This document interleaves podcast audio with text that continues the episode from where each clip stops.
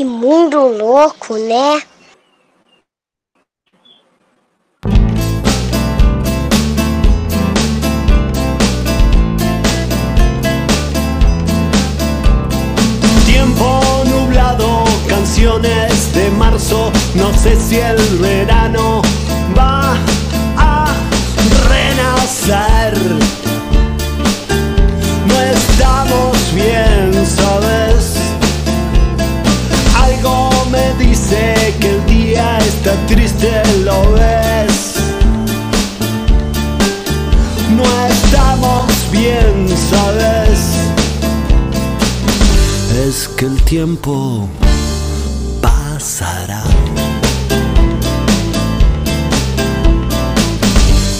Flores crecerán.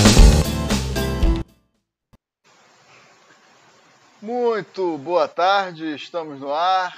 Esse é o Tempo Nublado, programa semanal de análise de conjuntura e análise política, produzido, improvisado, inventado, maquinado por nós, aqui da Universidade Federal Fluminense, do Instituto de Educação de Angra dos Reis, do Departamento de Geografia e Políticas Públicas, eu, André Rodrigues, cientista político, professor da casa. Ele, Andrés Del Rio, também cientista político e também professor da casa. Nós dois professores do curso de Políticas Públicas. E ele, Lício Monteiro, nosso geógrafo, o único que tem o GPS ligado, o único que se orienta no trânsito. Geógrafo e professor do curso de Geografia. Nós três no mesmo departamento. Estamos aqui todas as sextas-feiras no ar com vocês para discutir temas da política nacional, às vezes com um enfoque bastante local. A gente sempre faz essa articulação entre política nacional e as questões locais. Muitas vezes a gente debate temas específicos da região da Bahia da Ilha Grande, de Angra dos Reis. E essa semana estamos aqui novamente para seguir edição 25 do Tempo Nublado. Na verdade, é o 26 programa. A gente começou com o piloto, foi o número zero. Estamos aí no 25 Tempo Nublado, entrando pelo quinto mês de loucuras aqui, conversando com a telinha e trazendo um pouco de debate e reflexão para vocês que nos seguem e nos acompanhem. Uma boa tarde para todas e todos que já vão chegando aqui pelo chat, o nosso público fidelíssimo que está com a gente toda sexta-feira acompanhando a nossa discussão. Um bom dia, uma boa tarde, uma boa noite para você que vai nos ouvir depois, seja no YouTube, seja na sua plataforma de agregadores de podcast preferidos, Spotify, Congêneres. Estamos lá também. Então, se inscreva aqui no canal do YouTube, se inscreva no nosso feed, ative o sininho, o sininho para você receber notificação toda vez que a gente estiver no ar ou com algum conteúdo novo estiver sendo depositado e transmitido no nosso canal. E nos siga lá no seu agregador de podcast preferido se você quiser ouvir a gente com o celular no bolso, dando aquela pedalada de máscara, obviamente, ou lavando aquela loucinha. Estamos aí. Se você quiser compartilhar um pouquinho das dores de cabeça que a gente passa aqui toda semana comentando a política nacional e às vezes o contexto global também, nos acompanhe por esses canais. Muito, mais uma vez, muito obrigado para todas e todos que estão aí conectados com a gente, trazendo muito, muitos retornos interessantes e debatendo com o tempo nublado. A agenda dessa semana é uma agenda bastante importante, porque a gente vai discutir o contexto das eleições, mas enfocando uma dimensão muito específica desse contexto das eleições municipais. E aí tem toda a diferença o fato de serem eleições municipais, que a gente não vai ficar dando palpite de quais são as coalizões, quem vai ganhar ou quem não vai ganhar, etc. O que a gente vai fazer aqui é uma análise de um aspecto fundamental da, da, da, da forma pela qual as eleições transcorrem nas, nas, nas municipalidades, que é essa questão da violência contra os políticos e de uma certa articulação com aquilo que nós temos chamado de Estado miliciano. Então vamos ver qual é esse cenário das eleições municipais sob a lógica de um governo que compartilha de determinados horizontes políticos que estão muito conectados a essa lógica da violência local que tem se manifestado no contexto das eleições municipais.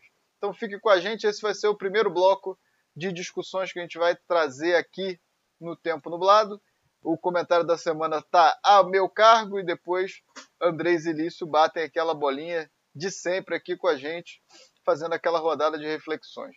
No segundo bloco, a gente vai debater um tema não menos importante, fundamental, um tema muito importante da conjuntura atual e, sobretudo, do campo das políticas públicas, que é a questão da educação pública no contexto da pandemia. É, a gente está vendo várias discussões aí sobre a retomada ou não, escolas é, particulares já retomaram é, no Rio de Janeiro. A gente tem uma pressão imensa de determinados setores lobistas da educação privada sobre a reabertura das escolas e a gente tem uma pressão também dos meios de comunicação para a reabertura das escolas, a despeito de qualquer parâmetro pandêmico, né, de qualquer parâmetro de saúde pública e também de muitos parâmetros estruturais dos, dos processos de educação.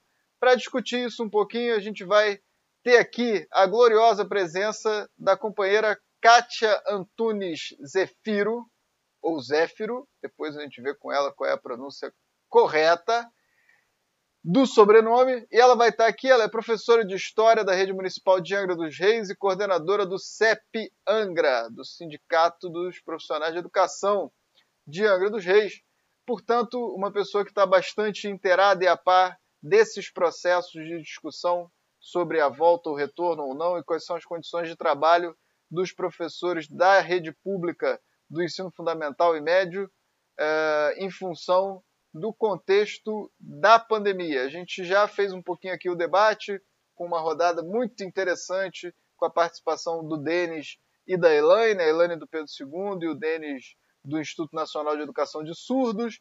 E agora a gente vai ter a presença da Kátia Antunes Zéfiro para poder discutir esse tema fundamental aqui conosco.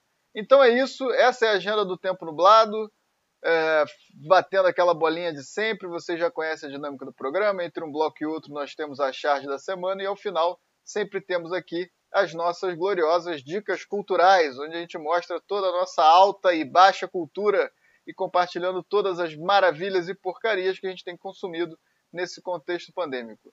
É isso, estamos aqui, bola para frente, chamo para dar a saudação inicial para o nosso público, ele que está morrendo de calor nesse calorão do Rio de Janeiro, bestial que está fazendo hoje, o nosso craque, o nosso Maradona da ciência política, nosso camisa 10, Andrés Del Rio, o cearense mais querido do Brasil. Opa, tudo bem? Boa tarde, André. Boa tarde, Elício. Um prazer estar com você, com muita saudade. Este, un placer estar con todos ustedes también, con a Sandra y con todo esto. Este, hoy tenemos comentarios de André en un tema que es muy importante. Entonces, tenemos una vela convidada para una vela eh, discusión y debate. Entonces, vamos para frente. Lício, con você. Abração.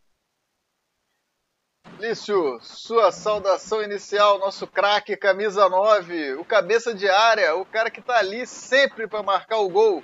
Lício Monteiro, sua saudação inicial para o nosso público. É, boa tarde a todas e todos. Realmente aqui está fazendo calor danado. É, meu cabelo não para de crescer nessa quarentena, né? A Ira está dizendo que é, que rei sou eu, sabe? Aquela novela, aquela cabeleira branca encaracolada. Corcorã! Isso aí só quem, quem tem pelo menos uns 30 e poucos anos, lembrar. Mas é isso aí. Valeu, André e Andrés, esperando aí a Kátia também poder Valeu, Lício, muito obrigado. Ai, ri um bocado aqui com essa história da cabeleira essa novela marcou muito a minha infância, é uma novela muito divertida. Né? E realmente os personagens, os personagens usavam essas perucas cacheadas, encaracoladas, brancas. Né? Mas é isso, vamos aí o comentário da semana, uma agenda.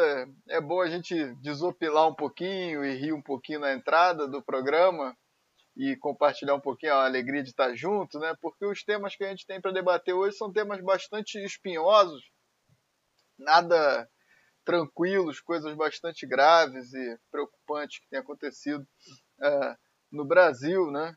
A agenda da educação é uma agenda muito importante que tem está passando por uma uma virada, é, um processo né, de, de, de, de mudança e de transformação para pior muito radical no contexto da pandemia.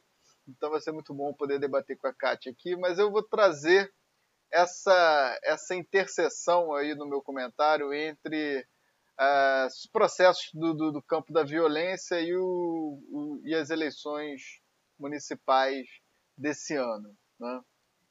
Bom, eu trouxe alguns dados aqui só para a gente poder ver o cenário um pouquinho, só para situar um pouquinho o cenário, e depois eu coloco é, algumas análises, algumas hipóteses, alguns conceitos, algumas interpretações que eu procuro fazer nesse contexto das eleições municipais. O que é muito importante, né, é que as eleições municipais a gente tem muito foco é, na imprensa, na mídia, até da, da própria opinião pública, né? a gente presta muito mais atenção na, na nas eleições para o governo do estado e para a presidência da república, né? mas as eleições municipais são muito importantes do ponto de vista de que uh, o que se passa na estrutura das municipalidades, de certa forma, é, é base, né?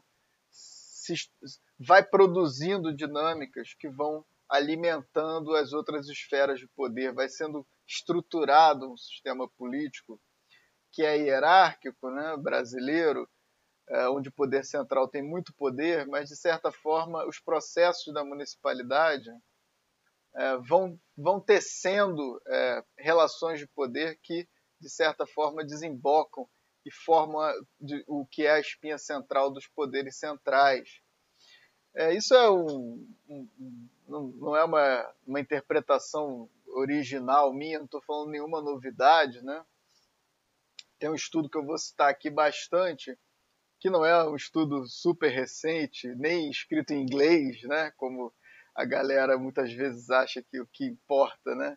É, é o último artigo do último centro, grande centro de pesquisa em ciência política que publicou alguma coisa sobre os Estados Unidos mas é uma obra fundamental do pensamento político brasileiro, que é o Coronelismo, Inchada e Voto, do Vitor Nunes Leal.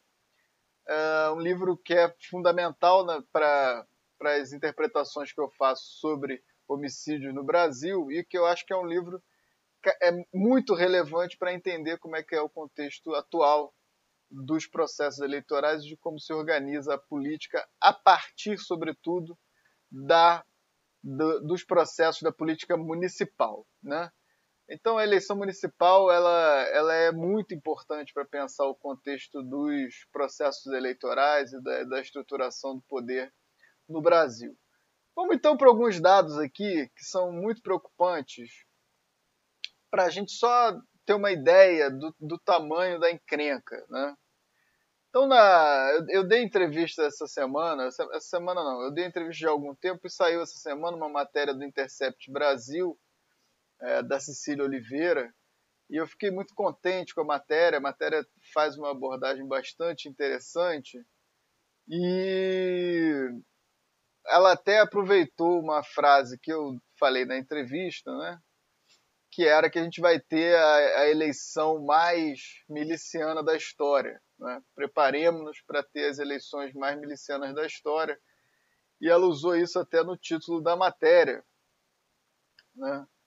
Mas a matéria traz dados, dados bastante interessantes eu vou trazer outros dados aqui para além do que está na matéria. Ela cita um estudo do cientista político Pablo Nunes, que é coordenador adjunto do Centro de Estudos em Segurança Pública e Cidadania da Cândido Mendes, um pesquisador muito competente, é, jovem, né, né, mais jovem que eu, numa geração é, mais jovem ainda do que a minha no UPERJ, se não me engano, que tem feito estudos muito interessantes sobre violência armada no, no, no Observatório da Segurança Pública, que congrega uma série de organizações e institutos de pesquisa para o monitoramento da violência armada no Rio, em São Paulo, em Pernambuco.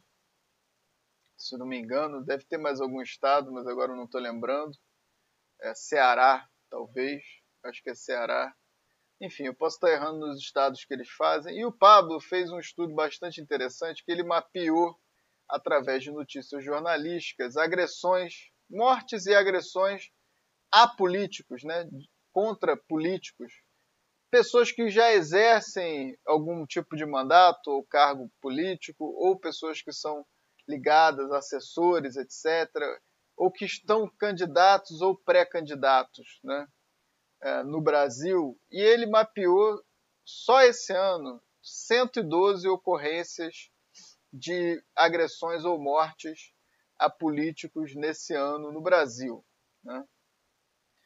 Em 2016, e isso é, é importante é, é, falar, que é um processo sistêmico, a gente tem é, ocorrências, eu vou falar de outro estudo que saiu essa semana também, que é bastante importante, bastante interessante. A gente tem um processo contínuo né, de mortes e violências contra políticos no Brasil. E aí tem uma coisa interessante, né, que é, às vezes é uma violência é, também, digamos, endogâmica, no sentido de que quem comete as violências contra esses políticos são outros políticos. Né? Isso é uma coisa importante que esse outro estudo que eu vou citar já já coloca. Mas é importante perceber que esses processos se acirram é, nos anos de eleições municipais. Né? Essas, essas ocorrências de violências, ameaças, agressões e assassinatos de pessoas da política, da política candidatos ou pré-candidatos, ou que já estão em algum mandato, se acirram bastante durante os períodos eleitorais. Né? Em 2016, aconteceu uma onda só na Baixada Fluminense. A gente teve uma onda de 13 candidatos ou pré-candidatos a vereadores ou assessores de candidatos e pré-candidatos a vereadores ou prefeitos assassinados na Baixada Fluminense. Esse levantamento está nesse estudo aqui, é, que, eu, que é uma pesquisa que eu coordenei, que saiu pelo ISER, foi publicado em 2018, Homicídios na Baixada Fluminense, Estado, Mercado, Criminalidade e Poder, que é uma pesquisa sobre homicídios é, que eu fiz é, com uma equipe bem interessante de pesquisadores, pesquisadores muito competentes e muito queridos. Aqui eu mando meu abraço aqui a Elizabeth Albernaz, a Juliana Águida, o Leandro Marinho, a Raquel Guilherme, são coautores do, do estudo, né? É uma pesquisa que a gente foi entender como é que é a lógica dos homicídios na Baixada e bastante coisa que eu vou falar aqui uh, tem está publicado nesse livro, né? que é um número da, da, da Comunicações do ISER, que é uma revista que o ISER publica já há muitas décadas. Né? Isso está disponível online, vocês podem pegar o PDF e tudo mais. Então, nesse estudo, no último capítulo, a gente faz uma análise bastante aprofundada de, desse processo, onde houve 13 mortes de candidatos e pré-candidatos na Baixada Fluminense em 2016, próximo ao, ao processo eleitoral das últimas, da última eleição, das últimas eleições municipais. Né? Então, outro estudo que, que saiu essa semana é o estudo da Justiça Global, que fez um mapeamento de 2016 a 2020 e eles encontraram 327 casos de violência contra políticos no Brasil. Né? É, é um estudo também bastante completo, que faz uma análise bastante aprofundada desses tipos de violência, quem são os perfis das vítimas, e eles entendem por violências é, tanto ameaças como agressões, quanto assassinatos. Né? Uh, então, tem várias modalidades aqui que eles analisam. Eu, eu, eu tenho no YouTube o, o vídeo de lançamento da, da publicação, onde eles fazem uma apresentação bastante completa. Isso foi, acho que, três, há três dias atrás. No canal Justiça, da Justiça Global tem esses dados. Então, eles mapeiam 327 casos com o ano de 2019 que vejam, não era um ano eleitoral, mas o ano de 2019 foi o ano da série que eles fazem, onde teve o maior número de eventos, sobretudo assassinatos contra é, políticos no Brasil.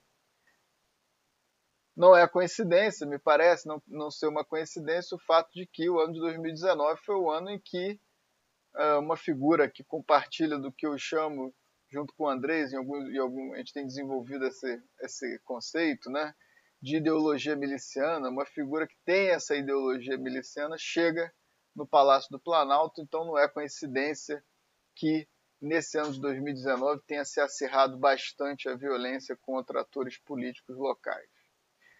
2020 né, vai ter o maior número de, de. Outro dado importante, nessa eleição de 2020, a gente vai ter o maior número de candidatos militares ou policiais às eleições municipais nos, nos últimos 16 anos. Vão ser 6.700 candidatos policiais ou, polici ou militares que estão se é, candidatando a cargos nas municipalidades, nas câmaras ou na prefeitura uh, e o partido, o ex-partido do Bolsonaro, eu, eu, diria até o partido do Bolsonaro, né? Porque é, ele saiu do PSL, diz que foi fundar essa aliança pelo Brasil que não saiu, mas na prática, no contexto das eleições atuais, o partido da presidência do presidente da República é o PSL, né? Não há dúvida em relação a isso ele até retomou conversas, né, vai subir em palanques, os candidatos nos municípios já se apresentam como candidatos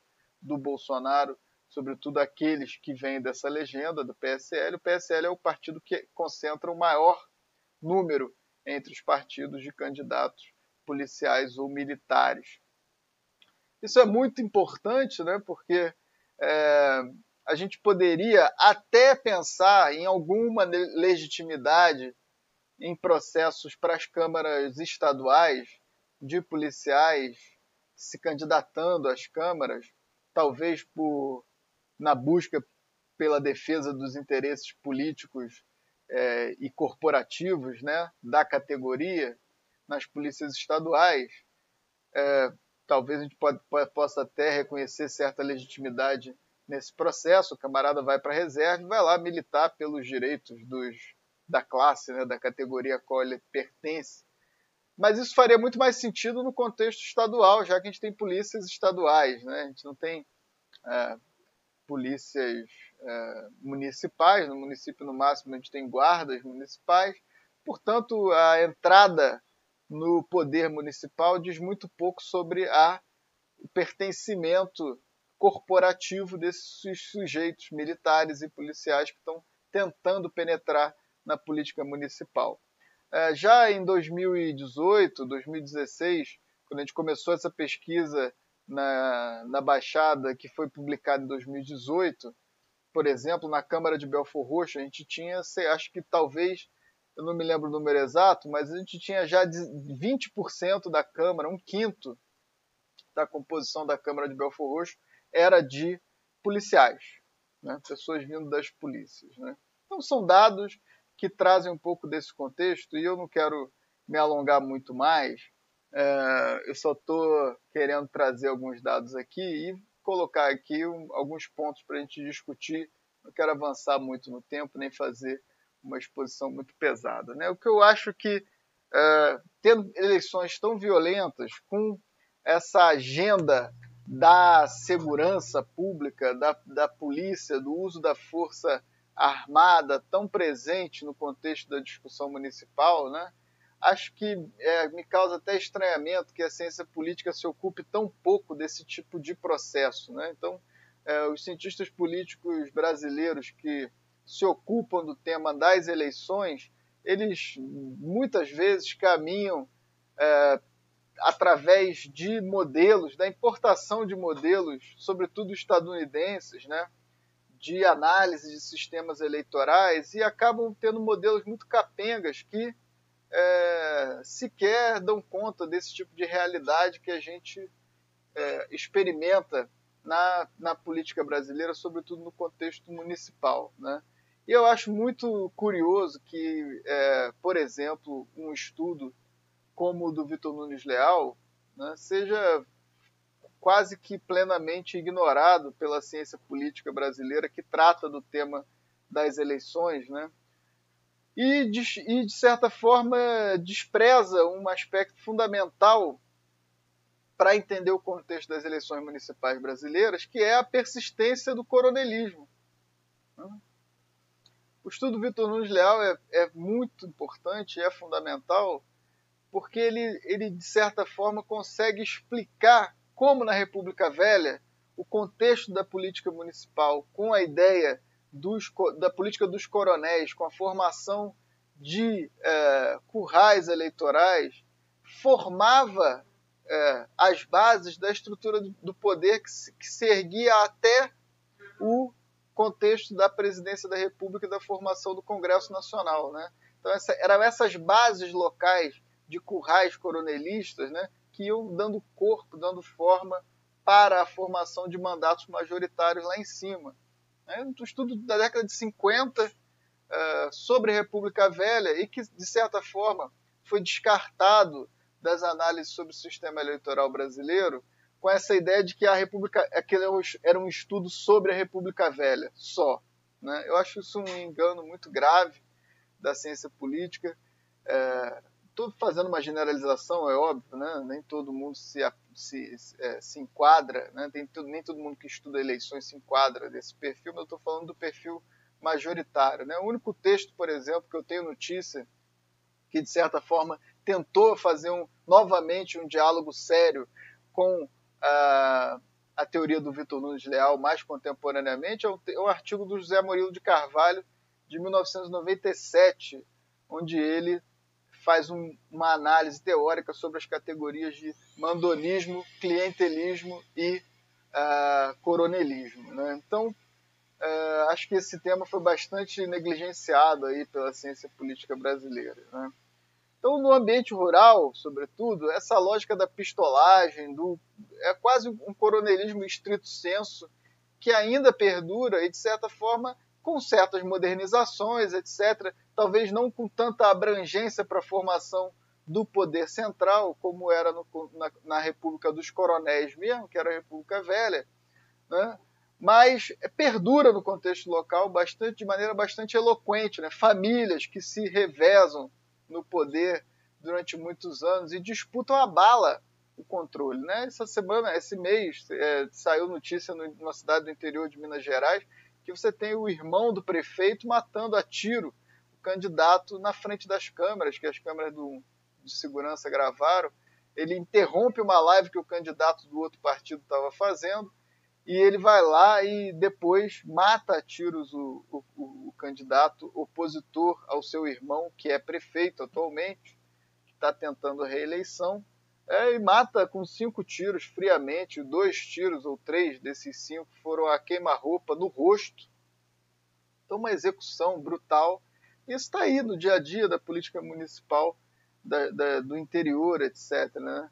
Então, é, mas no, nos grandes centros, né, nos, nos, grandes centros urbanos e tal, e nas regiões metropolitanas, essa mesma lógica, por outros processos, ela foi também criando, é, acomodando, vamos dizer assim, processos de controle territorial armado é, que tem o mesmo, a mesma pretensão de produzir mandatos políticos que existia na lógica dos currais eleitorais do coronelismo estrito senso, né?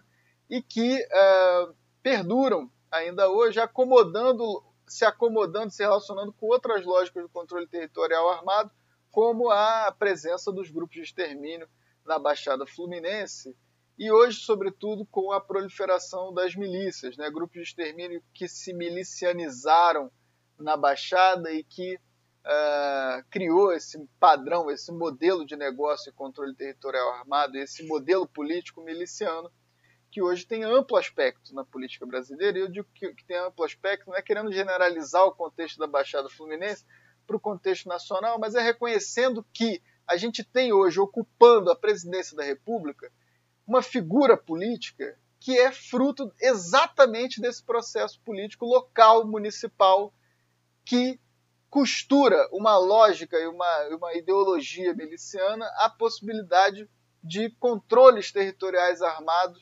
é, para a produção de mandatos eletivos. Né? O Bolsonaro está há anos sendo gestado por essa cadeia de relações. Né? Então, a despeito, né, já falei isso aqui várias vezes no Tempo Nublado, a despeito da verificação ou não dos vínculos da família dele com as atividades milicianas no estado do Rio de Janeiro, que são muito é, fortes os indícios, né?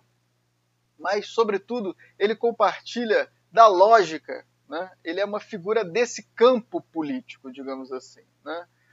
Então, é, lá no, estudando a Baixada Fluminense e, e vou concluindo aqui, né, estudando o contexto da Baixada Fluminense, nessa publicação de 2018 aqui que eu citei, sobre homicídio na Baixada Fluminense, eu construí, junto com, com os meus colaboradores na pesquisa, um, um conceito que era, para não dizer que o que existia na Baixada Fluminense que tava, e que explicava grande parte dos homicídios na Baixada era um, um neocoronelismo, um coronelismo puro sangue, né? o que a gente, eu chamei de, de clientelismo homicida. A definição que eu dei, eu vou citar aqui a definição que eu, que eu dou para essa ideia de clientelismo homicida, é assim, uma forma de controle territorial que visa produzir uma rede de favores privados para a apropriação da coisa pública, mas que tem o assassinato como seu recurso primário e imediato de poder. Essa é um pouco a definição do coronelismo do clientelismo homicida, como eu chamei nessa publicação, e tem muito a ver uh, com uh, o contexto dos homicídios na Baixada e com isso que a gente está, que eu estou tentando conceituar há algum tempo, que de certa forma explica bastante o processo da violência política nos mandatos municipais. Né? Então essa estrutura ela opera né, boa parte da lógica eleitoral brasileira. Né? Ela é, é, tem mandatos municipais, muito, muitos mandatos municipais, que são gerados pela possibilidade do controle territorial armado de uma área para a produção de mandatos políticos, né, é, de cargos eletivos. E, além disso, ela vende uma lógica, né, e eu vou chegar no, no outro conceito aqui importante, que é o da ideologia miliciana, vende uma lógica de que se, de que se produz segurança através do uso da força armada, digamos assim, né? da, o uso armado, o uso da, do poder de matar no nível local. E essa, é, é, o controle efetivo que essas forças têm do poder local, mas é também a plataforma política pela qual esses, esses políticos militam. Né? Não é só pelo, pelo afasta, asfaltamento do bairro, todos eles, a maioria deles, tem uma agenda política que está muito ligada ao tema da segurança pública, está muito ligada a uma certa visão sobre como se produz segurança pública. Né? O Bolsonaro é um desses é, completamente, é, é, vamos dizer, alucinado pelo tema da segurança pública, né? militou pratic, praticamente, quase que exclusivamente nessa agenda é, antes de incorporar os elementos aí do fundamentalismo religioso é, como parte da sua plataforma ideológica. Né? Então, nessa estrutura, né, a morte de jovens negros e periféricos ela é o que, eu, o que eu chamei aqui nesse estudo também de uma commodity política, ou seja, é uma matéria-prima para a produção de poder naquilo que é uma verdadeira economia política dos, assassinatos. Então esses grupos eles controlam o território porque eles têm poder de matar e para matar eles matam aqueles que têm menos custo para serem mortos, né? Aqueles que a polícia não vai investigar, aqueles que a sociedade já considera que são figuras matáveis, aqueles que a quem se pode imputar um estigma que diga que aquele corpo, aquela pessoa é dispensável, é eliminável. Então tem toda uma economia política de produção dessas mortes. Então essa essa essa lógica do assassinato endogâmico entre esses políticos pela disputa desses controles territoriais de certa forma, ela também está conectada a uma lógica de a certos padrões homicidas bastante consolidados na sociedade brasileira. Né?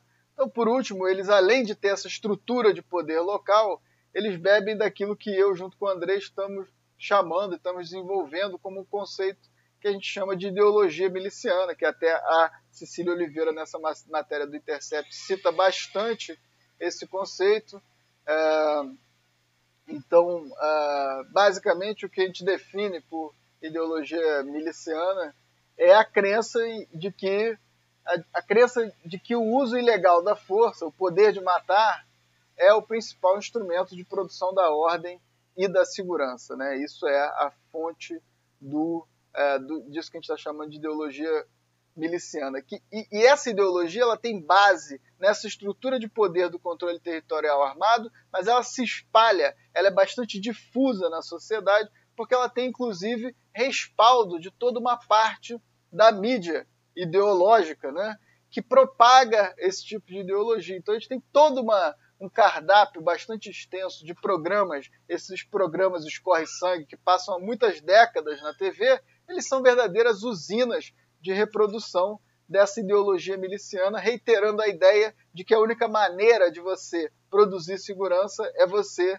é, é, é, franquear a alguém, a alguns setores da sociedade, o poder de matar, seja uma autorização tácita para as polícias matarem à margem da lei, a despeito dos parâmetros legais para o uso da força letal, seja autorizando também é, esses, esses, essas lideranças locais milicianas que vão operar na ponta essa ideologia.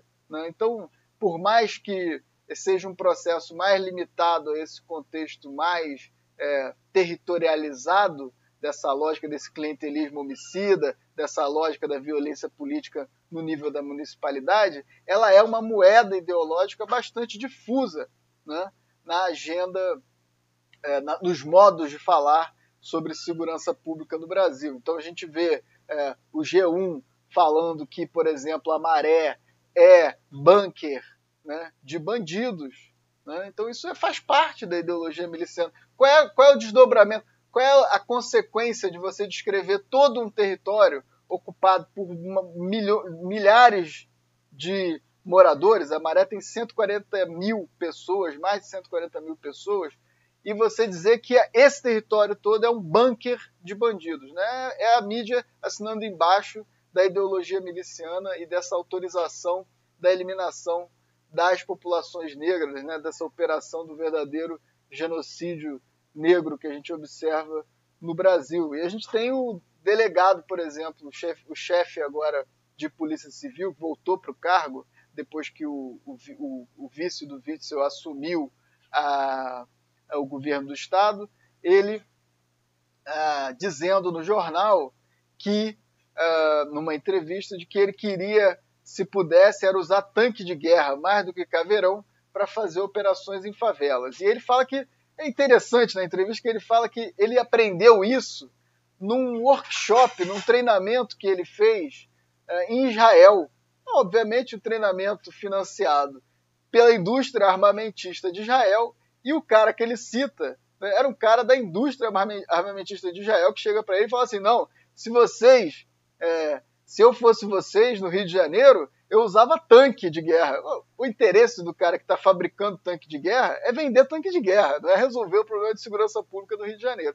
E aí o secretário de Polícia Civil, que deveria ser a polícia encarregada, daí, sobretudo da investigação policial, ele diz que, é, por ele, baseado nessa, nessa grande sabedoria do vendedor de tanque de guerra israelense, né, que é, ele tem que usar é, tanque de guerra e operação. Então, se o workshop talvez fosse dos fabricantes israelenses, sei lá, de facas guinso ou de óculos Amber Vision, né, ele também falaria essa, essa extrema bobagem, né, essa asneira imensa de falar que é, teria que usar facas guinso ou óculos Amber Vision para combater o tráfico no Rio de Janeiro, né? Porque se ele compra tão facilmente assim o discurso daquele que vende a ferramenta de trabalho, né, uma figura que tem anos de atuação dentro da polícia falar uma bobagem dessa, estando no mais alto cargo de gestão da segurança pública no campo da Polícia Civil do Rio de Janeiro. É uma coisa muito temerária e é mais um exemplo desses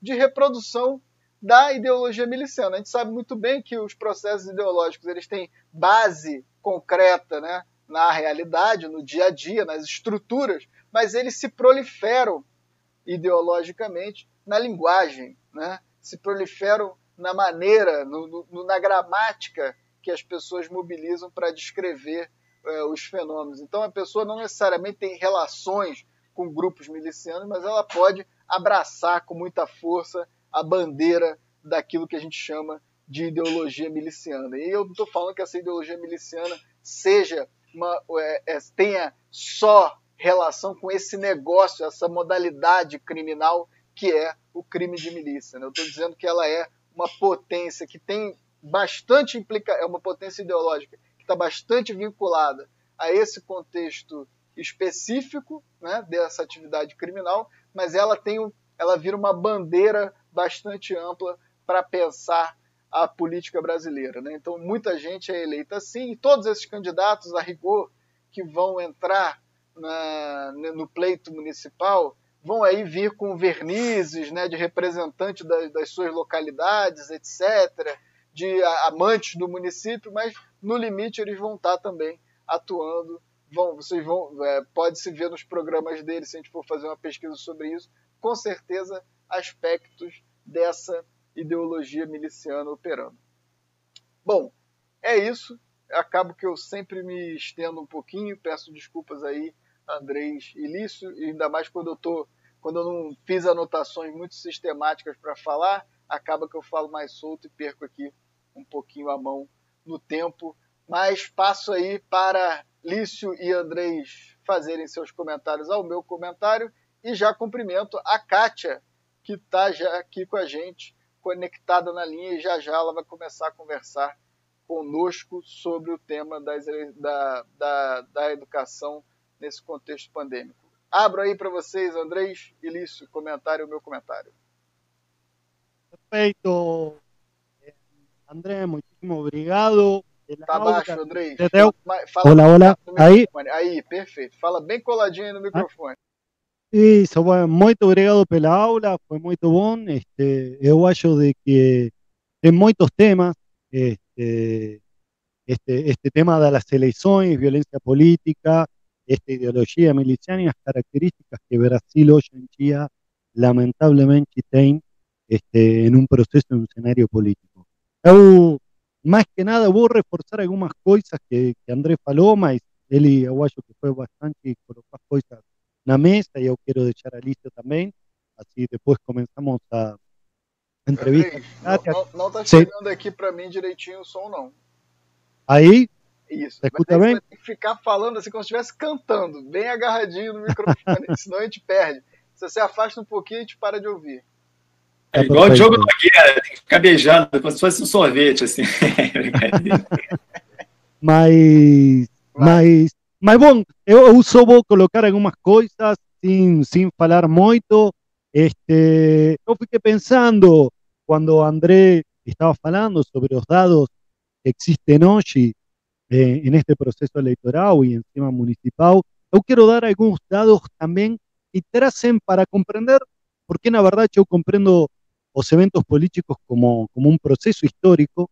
Este, yo comprendo que esto es parte este, un proceso histórico post-golpe 2016. Este, esta semana chivemos, eh, tanto en Brasil como fuera, chivemos semana de debates políticos en Estados Unidos, donde o, o centro y onde o governo de Bolsonaro, supostamente, este, o debate de, de Trump con, con el carismático Biden, y, eh, y aquí chivimos en todos los lugares, a partir de Bandi, eh, chivimos los debates. Entonces, eh, na verdade, esto que parece muy teórico, que, que parece de que fica longe de una realidad, a realidad es mucho mayor de lo que se ve este, en un debate. Y la violencia política como, como evento eh, aumentó significativamente y no solo un número de eh, características, dos em, miembros que, que pasen parte de estas elecciones. voy a dar algún ejemplo. Por ejemplo, a partir de los datos que André nos ofreció. Policías militares fueron para 3.500 policías militares que, van, que son candidatos. Reformado militar, 1.700. 1.700 candidatos. Fuerzas Armadas, 344. Bombero, antes lembro que eran menos de 200, estamos en 350. Bomberos, eh, hoy en día son casi 340, este, en fin, casi 7.000 candidatos con una vertiente militar que significa una educación, significa una representación. En Xerau, a características de ser parte de un área específica de la sociedad es para vos ser rápidamente este, em, comprendido qué área vos está. Entonces, por ejemplo, yo pegué aquí los datos de eh, las elecciones de este año con relación a religión, que es importante en este proceso de, este proceso de elecciones y violencia, y imaginarios y representaciones. Eh, golpe de 2016 no solo multiplicó a presencia de sentidos militares de jerarquía, disciplina y enemigo dentro de la política de vida pública, y también los imaginarios de representación de ámbitos religiosos. Y yo quiero salientar, en las elecciones de 2018 existían menos de 500 candidatos que representaban alguna cuestión con algún título religioso. ¿eh? En Gerao, un título religioso, dos candidatos es pastor o pastora, como mi gran amiga Damare, pastora Damare, mismo que ella de abogada. Eh, en este año son 8.700 candidatos, vuelto a falar. En 2018 fueron eh, menos de 500 candidatos que tienen algún título con relación a la religión. En este año son, en estas elecciones, son 8.700 candidatos que tienen algún título de religión en su eh, candidatura. Yo quiero salientar que antes eran 300 eh, candidatos con un nombre de pastor, hoy son 4.400. Entonces, cuando pensamos golpe, golpe parlamentar, jurídico, empresario 2016, cuando pensamos este campo de odio, este campo de violencia que en Brasil solo aumenta y tiene tantas candidaturas de origen militar con vaya cualidad técnica, en sentido de administración pública, con sentidos de disciplina, con sentidos de, una visión de un mundo que no es representativa de totalidad de la sociedad de Brasil y de la diversidad territorial de Brasil. Mismo así, eh, acontece lo mismo post golpe con un aumento de eh, títulos religiosos en geral evangélicos eh, nas eleições deste ano. Eu lembro, e eu peço que todos lembrem, que foram os que os políticos falavam quando foi o impeachment da Dilma. Era pela família, pela religião e pela pátria. Agora a pátria está verde oliva, a família e a religião estão presentes nestas eleições. Então, todo é parte de um mesmo processo. Todo é parte deste processo em um campo fértil do ódio, onde amanhã si amanhã a gente tem una mudanza de política, sea Benedita aquí en Rio, un campo político y un campo fértil de odio que tiene la sociedad que continúa. Entonces, los procesos son longos, los procesos no se cortan de un día para otro, y en estas elecciones de Guayo que estamos recién llegando en una parte inicial de este proceso post-golpe 2016, hoy tenemos los candidatos que eran votados, imaginaros, un golpe de Adil. Hoy tenemos 7.000 candidatos de origen militar, 8.000, casi 9.000 candidatos con título religioso en Gerau evangélico. Y yo quiero, uno tengo, como ya eh, fue otro programa de Tiempo Nublado, no es ningún preconcepto con los evangélicos, hay, es un dado muy importante, porque las elecciones presidenciales de 2018, yo quiero salientar solo un dado antes de pasar para Alicio. Los votos, los evangélicos con eh, a Bolsonaro fueron 21 millones. Los votos los evangélicos en categorías por religión, los votos los evangélicos con Haddad fueron 3 millones. A diferencia fueron 11 millones. A diferencia de votos entre Bolsonaro y Haddad fueron 56 millones contra 46. Entonces, supuestamente, a área religiosa evangélica fue que determinó las elecciones de 2018. Entonces, eh, temos que analizar este proceso, temos que olhar fortemente o que André falou sobre a questão dessa ideologia militante já presente em cada vez em, em diferentes cenários da vida pública, já não é simplesmente a política, eu considero que é uma visão do mundo este, que comienza a ser comprendida y reproducida en diferentes esferas da vida y que ya no es solo cuestión militar, sino también a cuestión religiosa en un país con tanta diversidad religiosa. Quiero lembrar que la semana pasada Bolsonaro falou en Naciones Unidas que tenemos cristofobia cuando no Brasil se multiplica la intolerancia religiosa en gran parte de las matrices africanas. Entonces, temos muita desinforma desinformação, estamos em um mesmo processo, compreendo um processo, parte de um processo recente de golpe, de reestruturações e de, de mover estruturas e que temos que compreender o que está passando nestas eleições. Só fazer conta e fazer uma questão de consultoria, como já discutimos bastante com André e com, com Lício, não é suficiente. Eu acho que eh, as questões territoriais, a questão do dia a dia, faz muito sentido, faz muita diferença, por isso outras áreas de conhecimento agregam tanto para tentar compreender um pouquinho mais qual é o processo que estamos vivendo, para onde vai esse processo e como podemos mudar este processo, onde pareceria que o boi, a bala e a Bíblia dominam e dominarão fortemente. Vai com você, Lício. Valeu, Andrés. Muito obrigado. Vários pontos interessantes e importantes você trouxe aí. Lício? Bem, é, esse debate que você é central para entender a eu acho que ele é um pouco é um pouco atravessado por uma por como as pessoas enxergam né, essa relação entre violência e política. Né?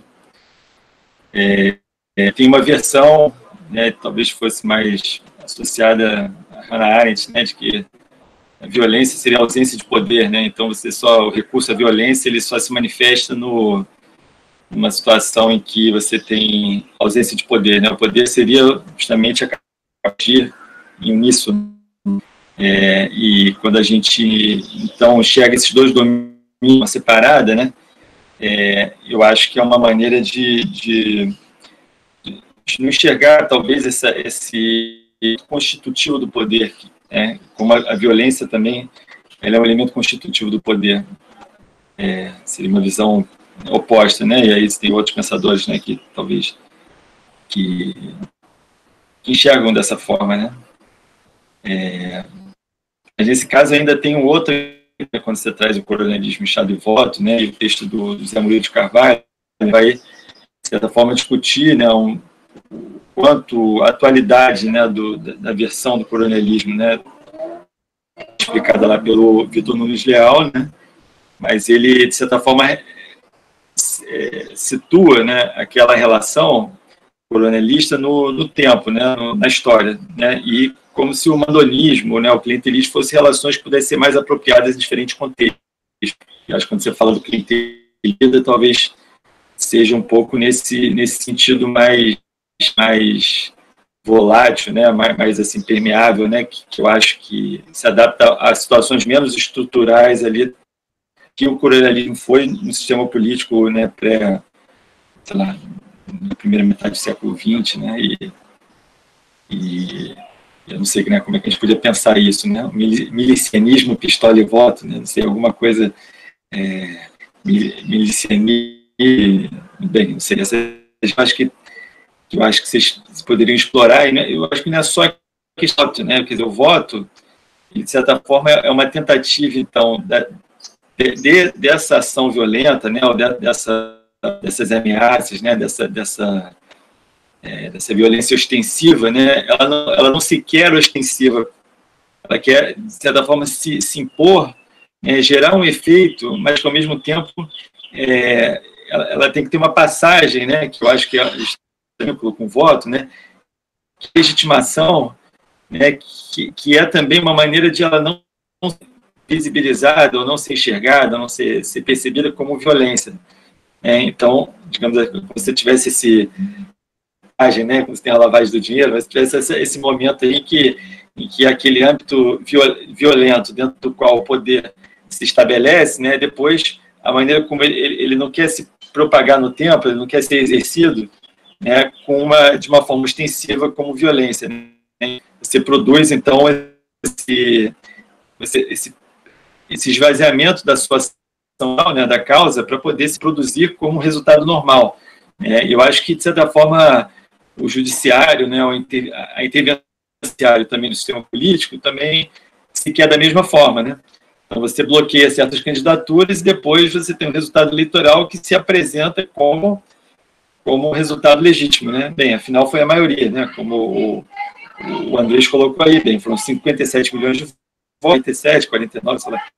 É exatamente uma diferença que ela, ela mas ela, assim, o que né, as condições dentro das quais esse, esse resultado foi obtido, né, tanto do ponto de vista do, né, do recurso à violência, com o aparato jurídico né, e, da, e da, da, aplicação diferenciada da, das leis né, em relação aos, aos, candidatos e também no, próximo, no próprio processo eleitoral, né, do recurso à ilegalidade no processo eleitoral. Então, ou seja, a, ou seja, o campo do possível no âmbito político ele é constrangido pela violência quanto pelo, pelo judicialização da política, né?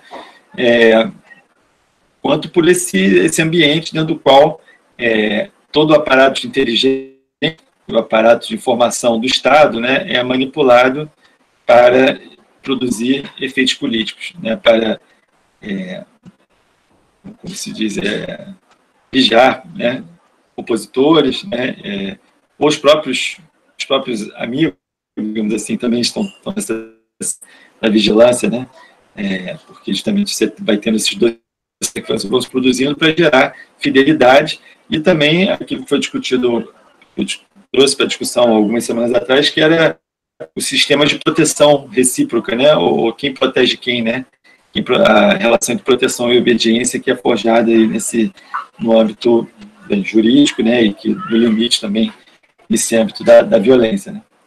É, eu acho que são, são várias questões.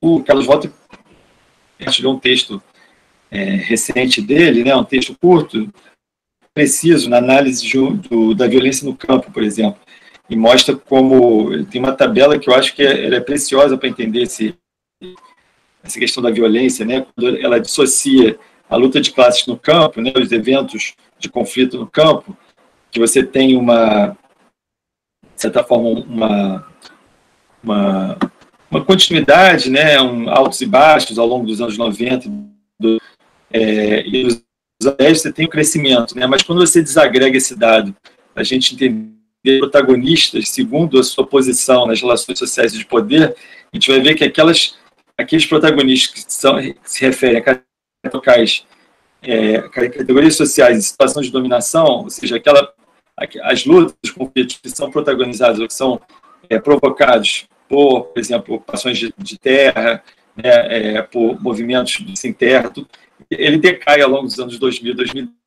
E a, a, a relação de, de, de dominante, justamente a violência que vem de cima, ela, ela cresce de forma bastante grande, o que a gente tem é, justamente em 2019, o maior gap, né, a maior diferença entre né, uma violência praticada pelos de cima e uma não violência praticada pelos de baixo. Então, esse, assim, isso é um gráfico que, de certa forma, permite fazer uma leitura desses 30 anos né, de democracia, nova república, e que a gente consegue enxergar essa, essa relação e como que a, o lugar da violência hoje, né, que tradicionalmente é atribuído né, no discurso político a violência aos de baixo, né, mas ele está completamente ocupado, ocupado né, por aqueles que são os, os, os de cima, né. É, essa violência ela também tem um caráter que é, que é performático, né, que é comunicativo, né. Eu acho que tem a, a Rita Segato, né, a antropóloga, ela, ela, ela essa dimensão, né, quando faz sexual, e, e como que isso é, ela, ela assume esse lugar de signo, né?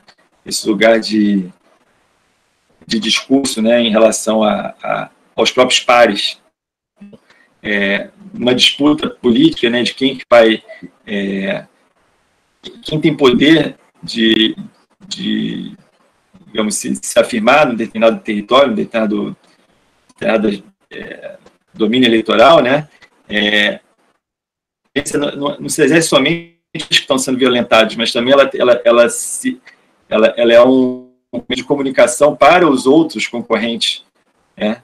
E então assim, ela, então nesse sentido ela tem um, tem um caráter simbólico, comunicativo também no, no âmbito político, né? Bem, para terminar essa questão do tanque de guerra que você fala aí, na verdade ele aprendeu Israel e tem uma, uma maneira de pensar né, a, a, ocupação israelense, né, a invasão israelense nos territórios palestinos, que é justamente parte do tanque de guerra. É uma outra forma de pensar o espaço. Né? Então, o, o caveirão ele, ele é em atravessar ruas. Né? E, e essa, essa doutrina israelense ela, tem, ela é pensada como uma forma de atravessar os muros. Então, segura o espaço de uma maneira que você não pensa mais como você vai atravessar uma rua, e sim como que você vai derrubar é, casas, como você vai subir as janelas, entrar, fazer da, da, da, do terreno considerado por eles inimigo, né, é, como se fosse um espaço liso, dentro do qual nada pode interromper.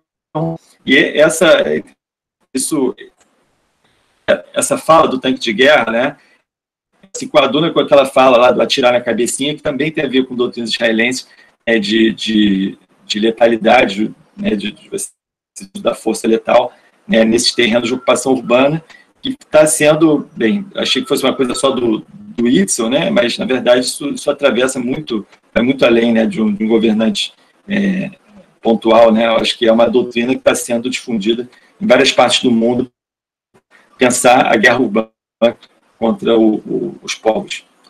Então é isso aí, eu acho que seguimos aí para o debate com Kátia. Eulício, é ótimo, muita, muita coisa mesmo.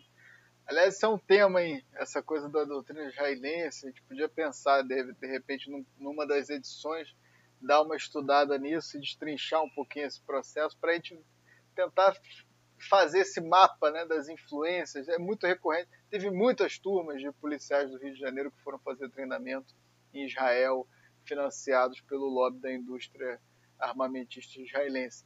Bom, pessoal, muito obrigado, Andrés e Lício, pelos acréscimos e ampliações do debate aí em cima do comentário inicial que eu fiz. Eu acho que fizemos uma rodada aí bastante interessante. O pessoal que vai nos assistir tem bastante coisa para pensar. Mas já estamos aqui com Kátia.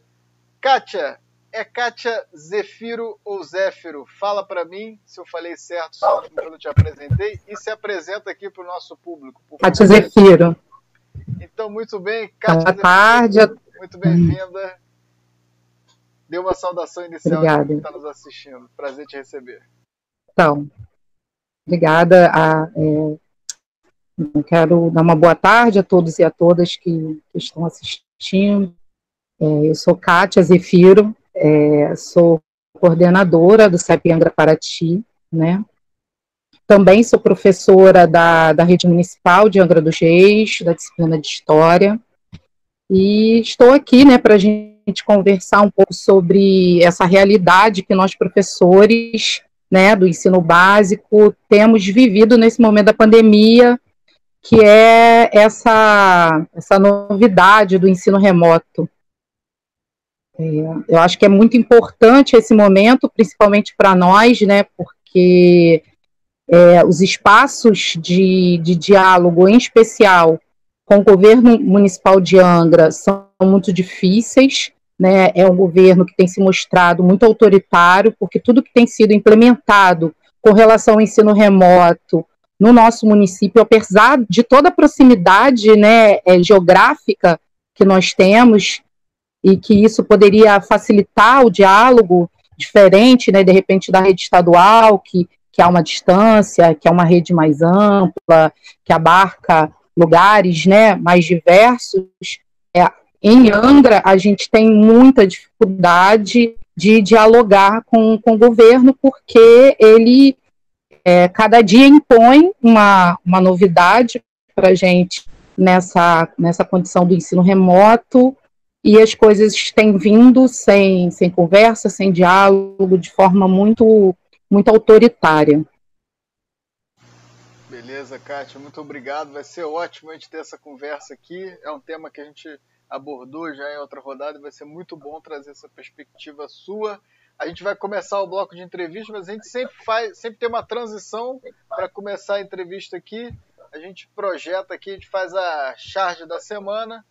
Essa semana a gente não pode deixar de falar, né, desse grande artista que nos deixou, o Kino, que se foi essa semana. Então a charge dessa semana, que eu selecionei duas charges na verdade. Uma foi a homenagem da Laerte ao Quino, que é uma charge muito bonitinha, que ela desenha a Mafalda num tribunal. E aí a própria Laerte desenhando e falando assim, meritíssimo, foi ela que me levou a tudo isso. Quer dizer, uma homenagem de uma grande cartunista brasileira, dizendo, né, falando que quem, quem influenciou ela a começar isso tudo foi o Quino, grande mestre dessa arte mesmo. E a outra foi a homenagem do é, André Damer, que saiu na Folha de São Paulo com a Mafalda e um balãozinho falando assim para a Mafalda: nunca fale essas coisas no Brasil, menina. o Damer é muito, muito ácido. Né? E ele fala: obrigado, Quino. É isso, essas foram as charges da semana de um grande artista é, que nos deixou, infelizmente, mas deixou aí uma obra imensa e que a gente aqui do Tempo Nublado faz essa homenagem a ele também através dessas duas charges. Vamos começar aqui a conversa, o papo com a Kátia, o pessoal aí que está ligado no chat, o pessoal de sempre. Se quiser mandar perguntas aqui para interagir com a Kátia e para a gente encaminhar aqui no ar também, fique à vontade. Eu queria começar, Kátia, te perguntando o seguinte. É, deixa eu só mudar aqui a tela para ficar todo mundo na tela. Mosaico. Fica mais legal para quem está vendo a gente. E o meu deu ruim aqui, meu mosaico não tá muito. tá aparecendo uma parte só da minha cara, que tá meio esquisito. Agora foi. Kátia, eu queria começar te perguntando o seguinte. Primeiro, você já começou, você já falou um pouquinho, né, dessa de como é que é a relação com a prefeitura, etc. Mas se você pudesse tra trazer para a gente é, duas coisas: o histórico desse, desse contexto na pandemia né, de como é que foi todo esse processo e como é que tem sido a experiência com o ensino remoto.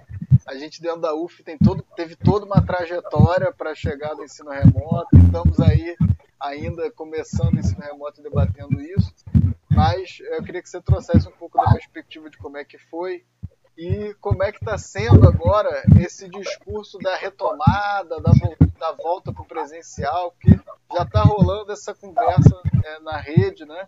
E está rolando já uma certa pressão da mídia, né, para a volta do ensino presencial. Então, Kátia, se você puder dar esse panorama inicial para a gente, vai ser ótimo. Muito obrigado por você ter vindo aqui hoje, pela sua presença. Valeu. É, eu que agradeço, nós, né, professores e professoras, é, profissionais de educação, né, da rede de ensino. Bom, agradecemos a oportunidade de estar podendo colocar, né, a nossa situação aqui para um grupo maior de pessoas. É, a situação, né, em Angra dos Reis especificamente, a gente ficou durante bastante tempo, a gente ficou, né, as aulas foram suspensas em março, na metade de março, e desde então a gente ficou aguardando orientações da Secretaria de Educação. E a primeira orientação que veio foi de que começássemos a produzir material, que haveria uma plataforma, que eles estariam elaborando uma plataforma. É, essa primeira essa primeira informação foi por volta de junho, julho, né? Até então a gente não tinha muito muita informação de como seria. É, enviamos, como sindicato, vários ofícios para a prefeitura solicitando audiências, solicitando esclarecimentos, e em nenhum momento houve algum retorno de, de, de marcar essas audiências, de, de abrir o espaço para uma conversa aplicativo, né, de remota, enfim. É, o governo foi anunciando é, aquilo que ele pretendia fazer, é, as direções de escola e as direções de escola colocavam os professores. E a primeira informação que a gente teve logo pela metade, metade do ano foi de que a gente começasse a produzir materiais que haveria uma plataforma que seria feita pela própria prefeitura. Eles não utilizariam nenhuma plataforma já existente. É, esse material começou a ser produzido e é, é interessante porque em nenhum momento foi oferecido para a gente algum tipo de formação, alguma informação de que tipo de material, como esse material poderia ser. É, façam. E nós, professores, começamos a fazer, né? Reuniões semanais com, a, com as coordenadoras e pedagogas das nossas escolas, para pensar esse material, mas sem saber como seria essa plataforma. Então, é, a novidade do ensino remoto, sem você saber como seria a plataforma, que tipo de material caberia nessa plataforma, porque a gente sabe que um, um, um mecanismo né, de, como esse, um, um aplicativo, um programa, ele tem limitações, ele tem características que você tinha que pensar e que você tem que planejar o seu material didático que caiba dentro daquele modelo que está colocado ali. A gente não sabia como isso ia ser. Num primeiro momento, não foi nos dada nenhuma orientação sobre é, algum tipo de planejamento, alguma orientação pedagógica para a produção desse material, porque num primeiro momento esse é, essa plataforma seria, segundo o discurso da prefeitura, para manter o vínculo, né, para o aluno não perder o vínculo com a escola, é, não perder, perder os hábitos, né, aquela coisa de estar na escola. Logo depois, quando a plataforma começa a, a ser, em agosto, a plataforma para os anos finais do ensino fundamental, é, os professores têm acesso a ela, ainda sem nenhuma formação para o acesso, foram colocados alguns vídeos, alguns tutoriais na plataforma para que a gente aprendesse a usar essa plataforma.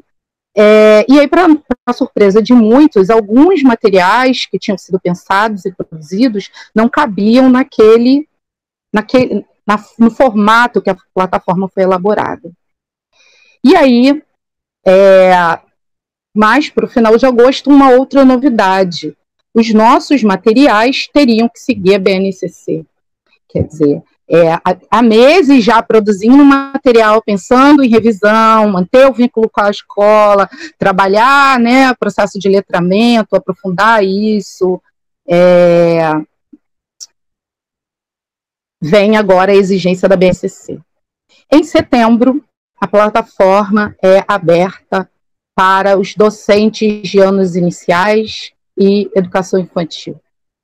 Mais uma vez, para surpresa desses docentes, em especial para os docentes da educação infantil, né? Porque a educação infantil, como a gente bem sabe, ela precisa, né? Uma criança de 4, 5 anos, ela não acessa uma plataforma sozinha. Ela precisa da mediação de um responsável, de um adulto.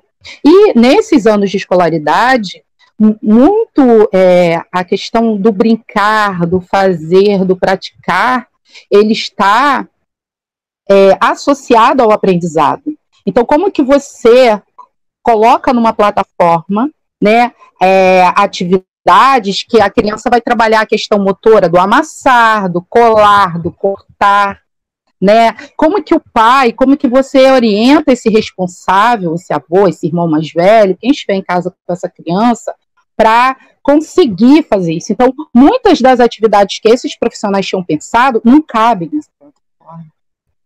E não cabem também, porque se a gente for pensar na questão do acesso, é, no nosso município, o acesso à internet, é pra, até para quem tem recursos, ele é complicado, porque a disponibilidade da internet é precarizada no nosso município. Né? Muitos professores têm problema de acesso à internet, não porque não tenham recurso de Wi-Fi, não porque não tenham como pagar, mas porque nas áreas que eles vivem, né, tem dificuldade, como ilhas, sertões, enfim. Então, vocês imaginem isso para o nosso estudante. Então, a gente fez uma pesquisa, né, nós do sindicato fizemos uma pesquisa, e dos que responderam à nossa pesquisa, né, cerca de 30% só tem facilidade de acesso à internet. E pensando que quem respondeu a pesquisa tem acesso à internet, porque a pesquisa foi feita pela internet. Né? Então, é, a gente imagina que esse universo é muito maior, porque quem de fato não tem acesso não vai conseguir responder essa pesquisa, que a prefeitura está fazendo agora, na plataforma quando os alunos acessam. Mas o aluno que não acessa é porque ele não tem internet. Então, até esse dado, ele é um dado para ser pensado, para ser refletido. Muitos profissionais não estavam preparados né, para lidar com essa com essa novidade de uma plataforma, de como elaborar as atividades. E a gente, é, é, é o que eu digo, né, o profissional da educação, ele trabalha é, muito com afeto também, né, e a gente se envolve com os alunos, é, a gente é, se coloca no lugar daquela, daquele adolescente, daquela criança, né, tanto que se hoje, né, na, na maioria das escolas tem festinha dia das crianças, as crianças saem com presentinho, saem com alguma coisa, não é porque a prefeitura oferece recursos, mas porque muitas vezes os profissionais tiram dinheiro do próprio bolso. E é, há hoje um adoecimento né, dos profissionais de educação por conta de uma dificuldade e de não, não conseguir alguns, de não ter conhecimentos necessários para ter para manusear a, a, internet, a plataforma, os equipamentos. É, muitos professores estão se endividando para comprar notebook, mais novo, para conseguir produzir o material e colocar, porque a plataforma é extremamente lenta, isso é uma outra coisa, assim, uma outra informação importante de dizer, né, a prefeitura, mudanças na plataforma, porque ela começa a ficar inoperante, né, ela não funciona bem, ela é uma plataforma complicada de mexer, e a todo dia essa plataforma ela sofre modificações. Ela é lenta, já mudou de servidor mais de uma vez. Continua lenta porque ela não suporta a quantidade de acessos. E olha que não são tantos acessos assim, né? Se a gente for pensar que 30% ou menos dos alunos estão conseguindo acessar. Então, ela é uma plataforma muito é, difícil, né? Porque quando você acessa, são muitas abas que são abertas, para que você consiga fazer uma coisa simples. Ela é uma plataforma lenta, que vive travada. Ontem, por exemplo, de três da tarde até umas 5 horas da tarde, você não tinha como acessar a plataforma, porque ela estava né, completamente travada inoperante.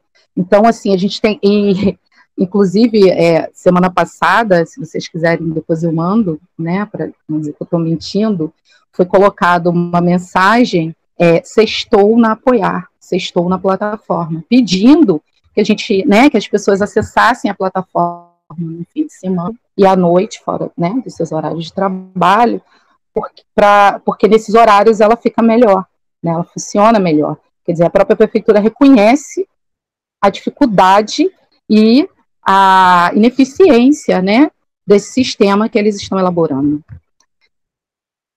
Agora, né, é, nesse, agora mais para o final do mês, uma outra novidade: a prefeitura fez uma compra de livros de uma plataforma da Moderna, que custou 2 milhões de reais.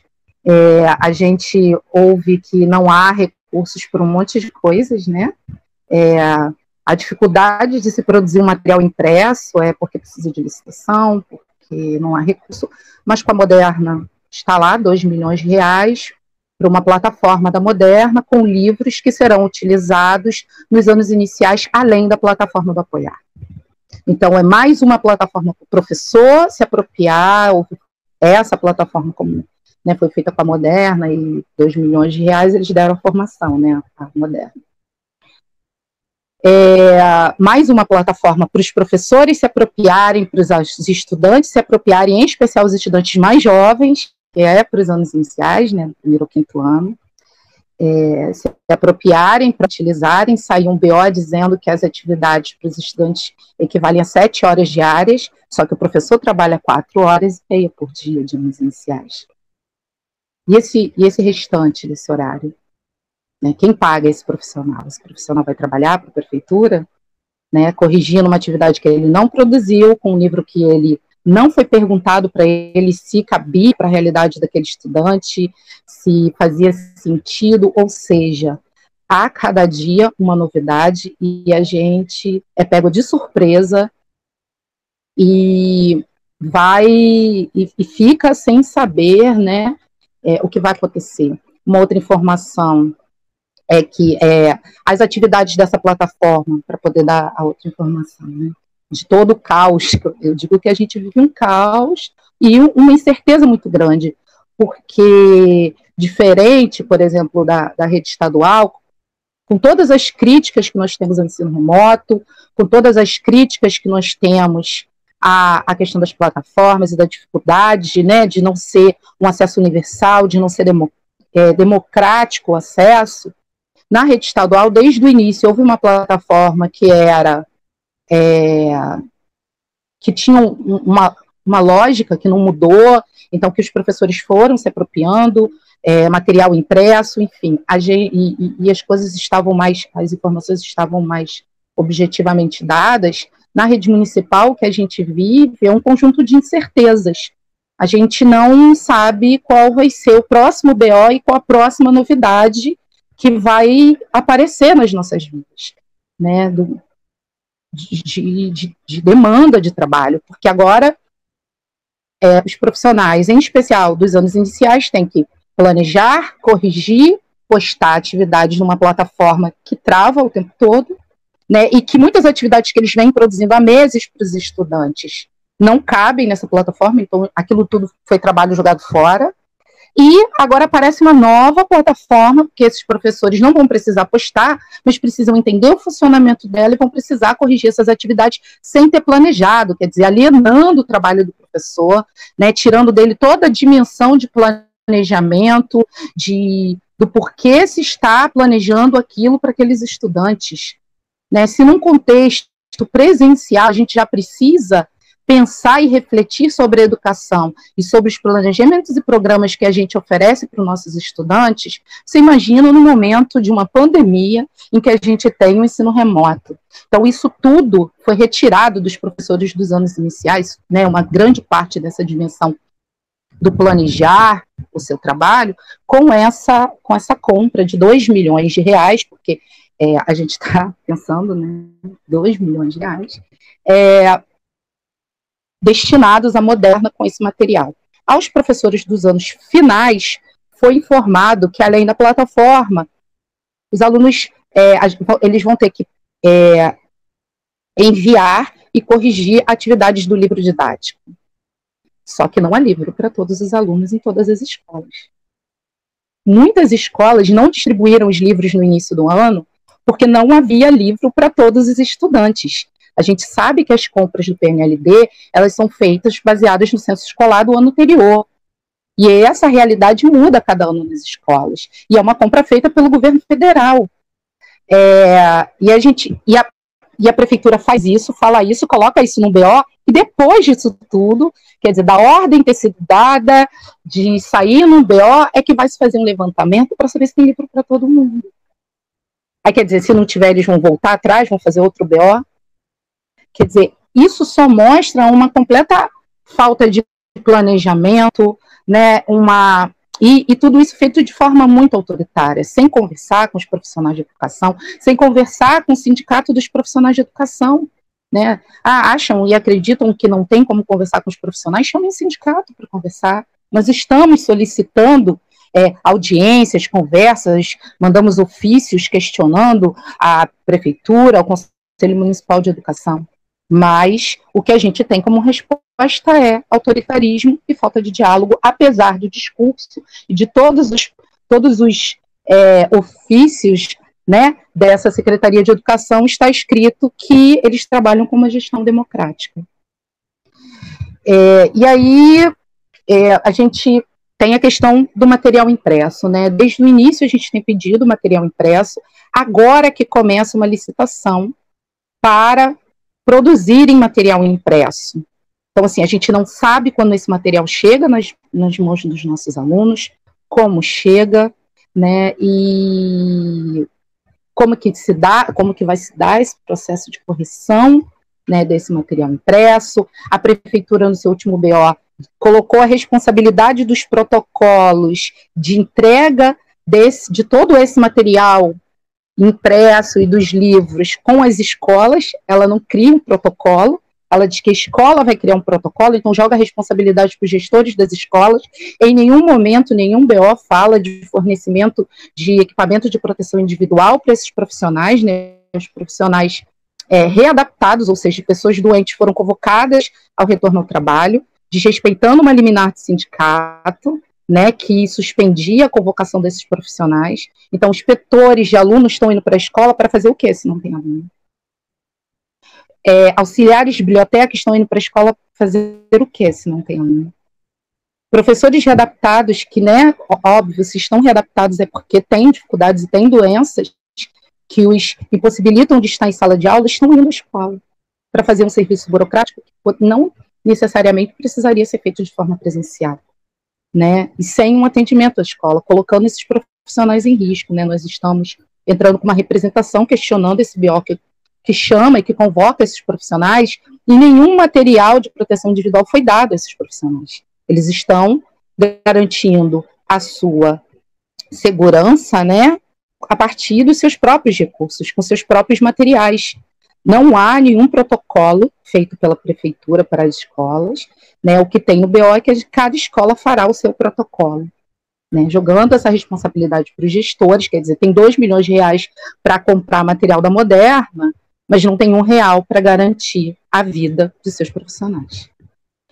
É, então, é, esse material impresso é, está sob está sob licitação, a gente não sabe quando ele chega, como chega, então a gente está, mais uma vez, na, como a gente gosta de falar, né, a gente está no escuro, sem saber, no, sem saber qual será a próxima novidade, e a gente sabe que esse material impresso é muito importante para esses estudantes, porque a grande maioria né, não tem acesso à internet, não tem acesso né, de forma adequada, porque por mais que o estudante ele tenha acesso, muitas vezes um celular, e nas pesquisas que nós fizemos, um celular é dividido por três estudantes, o celular da mãe, que é o único que tem internet em casa, e três estudantes dividindo, então é, é, é assim, cada, cada um um pouquinho, então imagina esses estudantes tendo que fazer plataforma da prefeitura, uma plataforma lenta, que trava o tempo todo, e agora a plataforma da Moderna.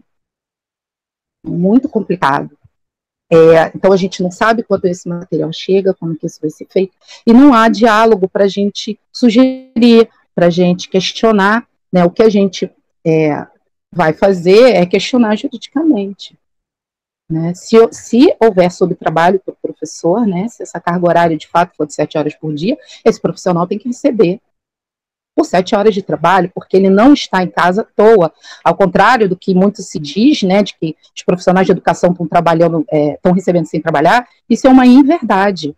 A gente está trabalhando muito desde sempre, porque se apropriar de todos esses mecanismos, planejar atividades que não são presenciais, que são assíncronas, isso é um, uma outra informação, né? A plataforma é, é, completamente assíncrona, ela não é uma plataforma que prevê nenhuma atividade síncrona, só que a secretária de Educação, na reunião com os diretores, com os gestores de escola, informou que os alunos vão ser retidos por falta.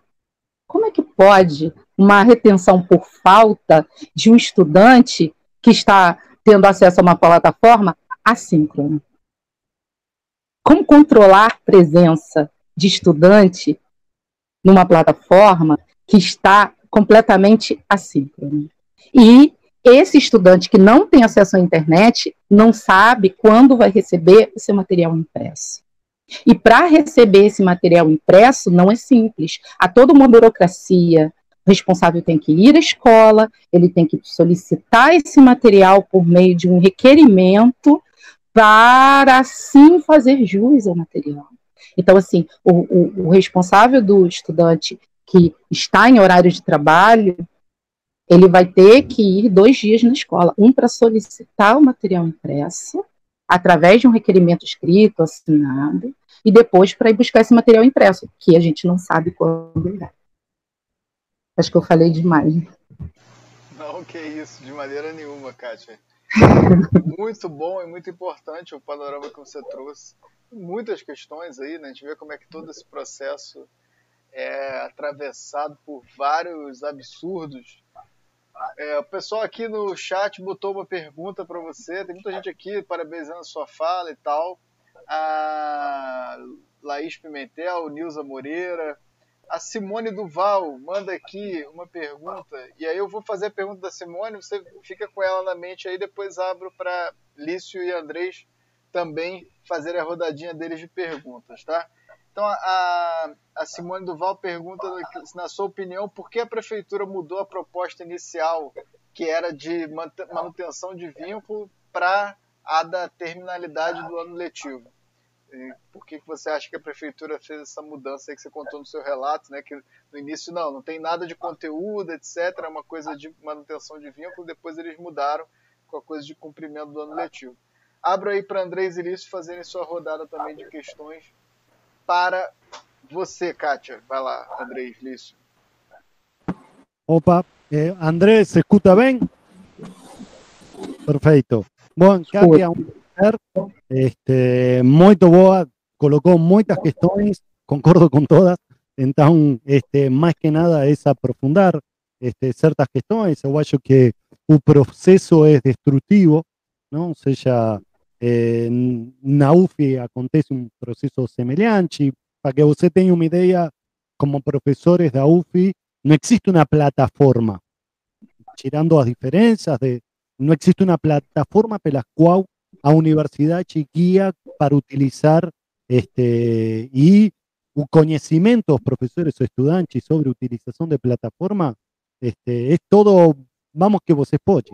Eh, você falou uma coisa muito importante que é sobre a participação.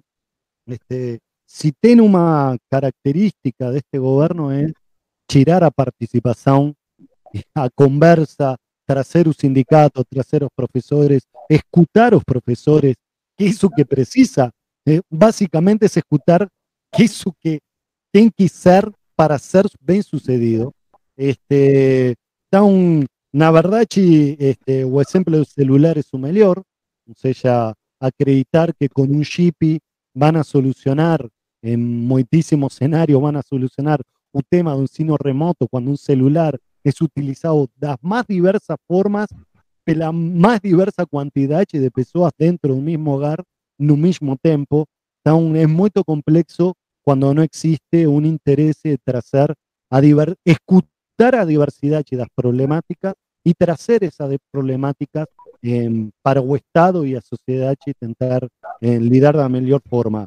Eh, eu gostaria de saber cuáles serían las principales cuestiones que você acha ¿no? En, en este proceso hasta final do ano, eh, que más visibilidad este, precisan ser colocadas, você colocó muchas, este, concordo con todas, mas ¿cuál es la que você haya eh, que más precisa visibilidad? ¿no? O sea, yo, por ejemplo, comprendo que por fuera de, las estructuras, eh, que, que, casi no existe apoyo, que no existe escuta, etcétera, eu acho que também o ensino remoto para as crianças é. Eu não conheço uma criança que goste de ensino remoto ou que fique feliz quando alguém pergunta: este, ¿Você está gostando do ensino remoto? Este, é um sorriso amarelo constrangedor.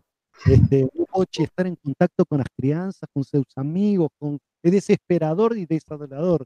Então, eu acho isso um ponto cardinal de tu proceso. Me gustaría saber cuál para você es una parte fundamental que tenemos que visibilizar y hablar más sobre eso.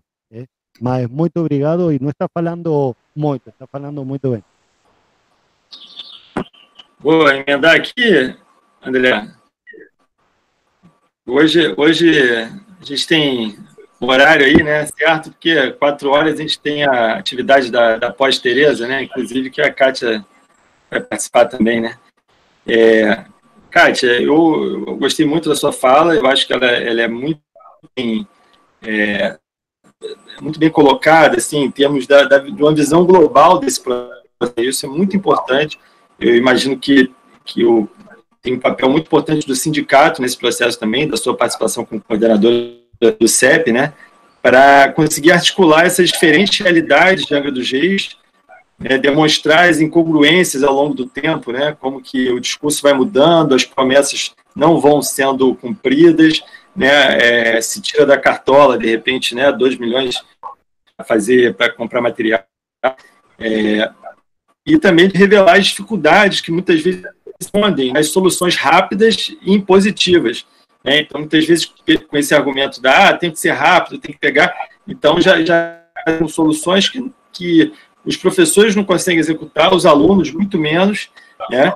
E, e, eu acho que tem uma visão também que é essa de resguardar a soberania dos educadores, das educadores em suas salas de aula, mesmo nesse ambiente virtual, né?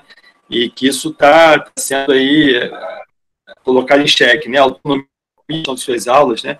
E, e nesse momento atravessadas pela patrulha, pela imposição dos materiais de fora, né? É, e sem contar essa questão também do, do situação do acesso à internet, que para mim é crucial, né? É, eu ouvi falar também na questão de, de juntar turmas que aconteceu. É, eu queria que você falasse assim, ah, um pouco da, da, realidade na, é, na, nas ilhas, nos sertões, sei lá, em lugares às vezes que tem o que o acesso é até muito mais difícil, né? E que as, é, eles podem estar aproveitando justamente para criar essas soluções aí, na verdade, práticas e, né, de, e que na verdade que visam não a o benefício do aluno, e sim a, a, a problemas né, otimizar, né, que eles chamam, entre aspas, né, ou, ou economizar, né, justamente com a educação. Pessimizar. É, pois é, então, é, eu acho que é um pouco isso, eu estava com essa, essa pergunta para fazer, mas muito boa a sua colocação, e é, parabéns aí pelo trabalho que o CEP vem fazendo, espero que, né, que mais professores, professores e mães e está assistindo, né, para poder entender também esse lado do professor e da professora, né? É isso aí. Valeu, Kátia. Foram muitas perguntas. É, vou começar. Né? Contamos aí com a sua capacidade de síntese. Vou tentar responder. é, vou tentar responder de forma rápida. Eu queria agradecer ao Lício por essa pergunta, porque isso estava aqui na minha fala e acabou se perdendo, que é a, a situação de juntar turmas, né? O, é, a gente também foi surpreendido, né, no meio da, assim, já havia começado é, a, o funcionamento da plataforma quando a, a Secretaria de Educação veio com a notícia de fechamento de turmas e junção de turmas. Quer dizer, aquele vínculo inicial, que já não era tão grande, porque 15 de 16 de março, né, a gente, as aulas foram suspensas, né? Aqueles professores que conheciam as suas turmas e aquele vínculo que já não era né, tão forte, as atividades que tinham sido pensadas para aqueles estudantes especificamente, isso tudo é perdido, isso tudo é jogado fora, porque a prefeitura resolve, né, no meio de uma pandemia, no meio de um ensino remoto, com uma plataforma já funcionando, né, teve, é, houve caso de estudantes né, que perderam tudo que eles já tinham feito, porque eles mudaram de turma,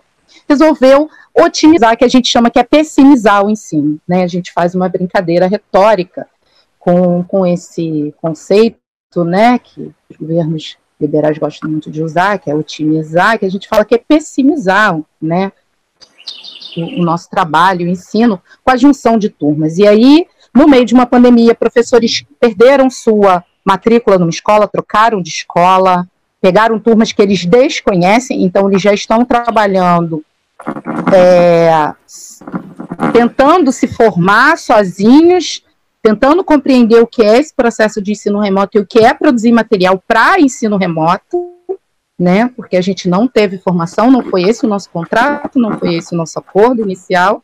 E agora esses professores vão ter que fazer isso para turmas que eles desconhecem. Vocês imaginem o prejuízo pedagógico que está acontecendo hoje para os estudantes dessa rede. Né? Estudantes que esperaram até setembro, alguns agosto, outros setembro, para ter acesso a uma plataforma, para ter acesso a alguma coisa, a, a, a, alguma informação, porque até então não havia nada, né? E aí olhando do lado desses estudantes que ficaram até agosto setembro esperando, e quando recebem né, plataforma, muitas vezes é um professor que eles desconhecem, e um professor que hoje desconhece.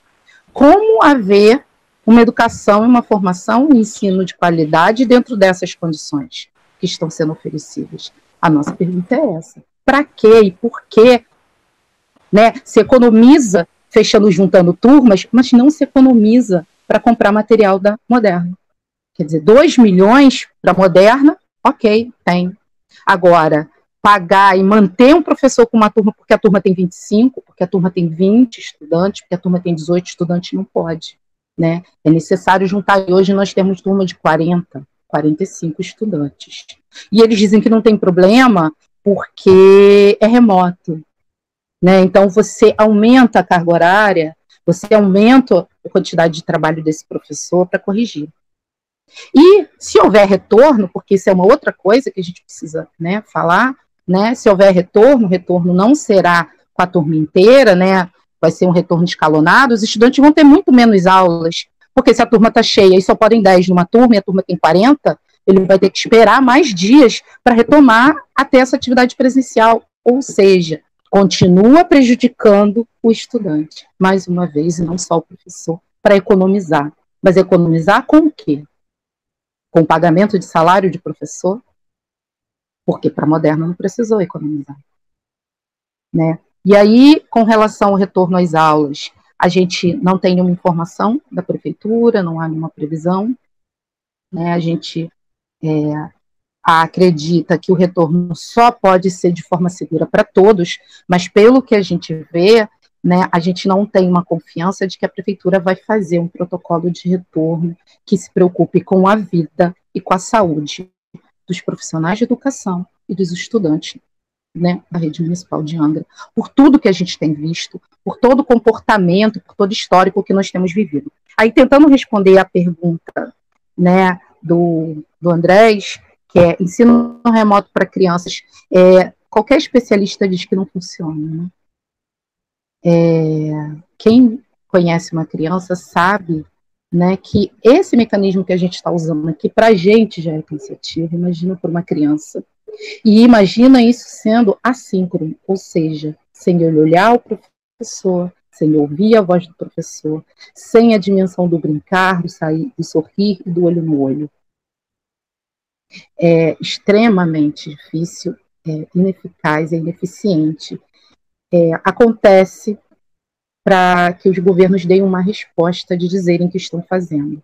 Mas quem entende minimamente de educação sabe que é doloroso e que é sofrido, e que se aprende com prazer, se aprende é, com a criatividade, e que as atividades remotas, em, remotas, em especial para as crianças, elas são extremamente complicadas. E o retorno às aulas para as crianças também tem que ser pensado com muito cuidado, porque a escola para criança é a socialização. E que socialização existe com distanciamento? Que socialização existe se você não pode tocar o outro? Que socialização existe se você não pode brincar, se você não pode correr no pátio, se você não pode chegar perto? Como um professor, né, e eu digo isso porque eu já vi professores chorando falando sobre isso. Como que um professor, depois desse tempo todo afastado do seu aluno, vai entrar numa sala de aula e não vai dar um abraço? Existe distanciamento de escola?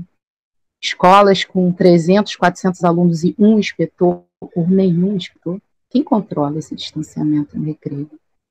Né? Então, a gente tem que pensar muito antes de propor qualquer, qualquer proposta de retorno, porque se a escola também é espaço de socialização, e se o argumento do retorno é esse, não há socialização se você não pode chegar perto do outro. É, e com relação à pergunta da Simone, né, é, por que a PIMAR né, muda essa, essa, essa questão, essa, essa proposta do vínculo, né, e impõe hoje, né, conteúdo, BNCC, planejamentos, assim, é, eu queria que a Pimar me respondesse, né, porque o que eu vou falar é uma suposição né? Uma suposição, ou seja, uma reflexão sobre a conjuntura que nós estamos vivendo, né? E a reflexão que eu faço sobre essa mudança tem muito a ver com a dimensão empresarial e com os índices, né, de medir a qualidade de educação, essa visão empresarial que se tem hoje da educação, de DEB, de, de de medir, né, é, se perde a dimensão da formação humana para a dimensão de cumprir objetivos pré-estabelecidos para atingir um índice que mede é, que é questionável essa, essa, essa medição, né?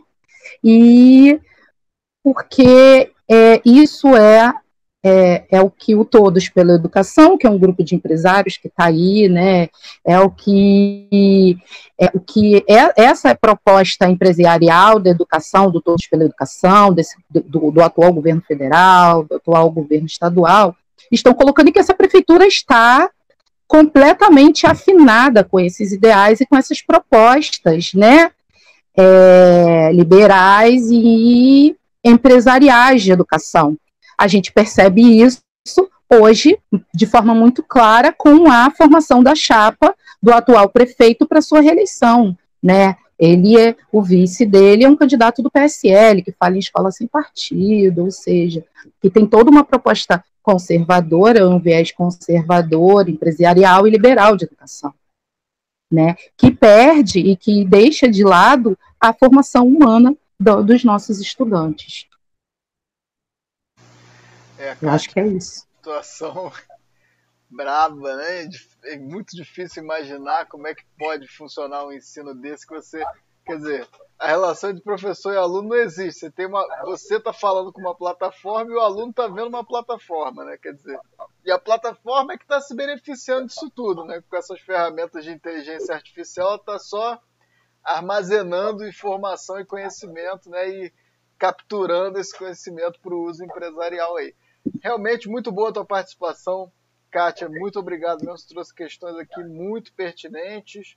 Ó, o Emanuel Vilas Boas coloca aqui no chat que não existe preocupação com a qualidade da educação, com a formação, é, com aumentar as possibilidades dos profissionais e estudantes nesse momento. É só demanda para um produzir sem sentido.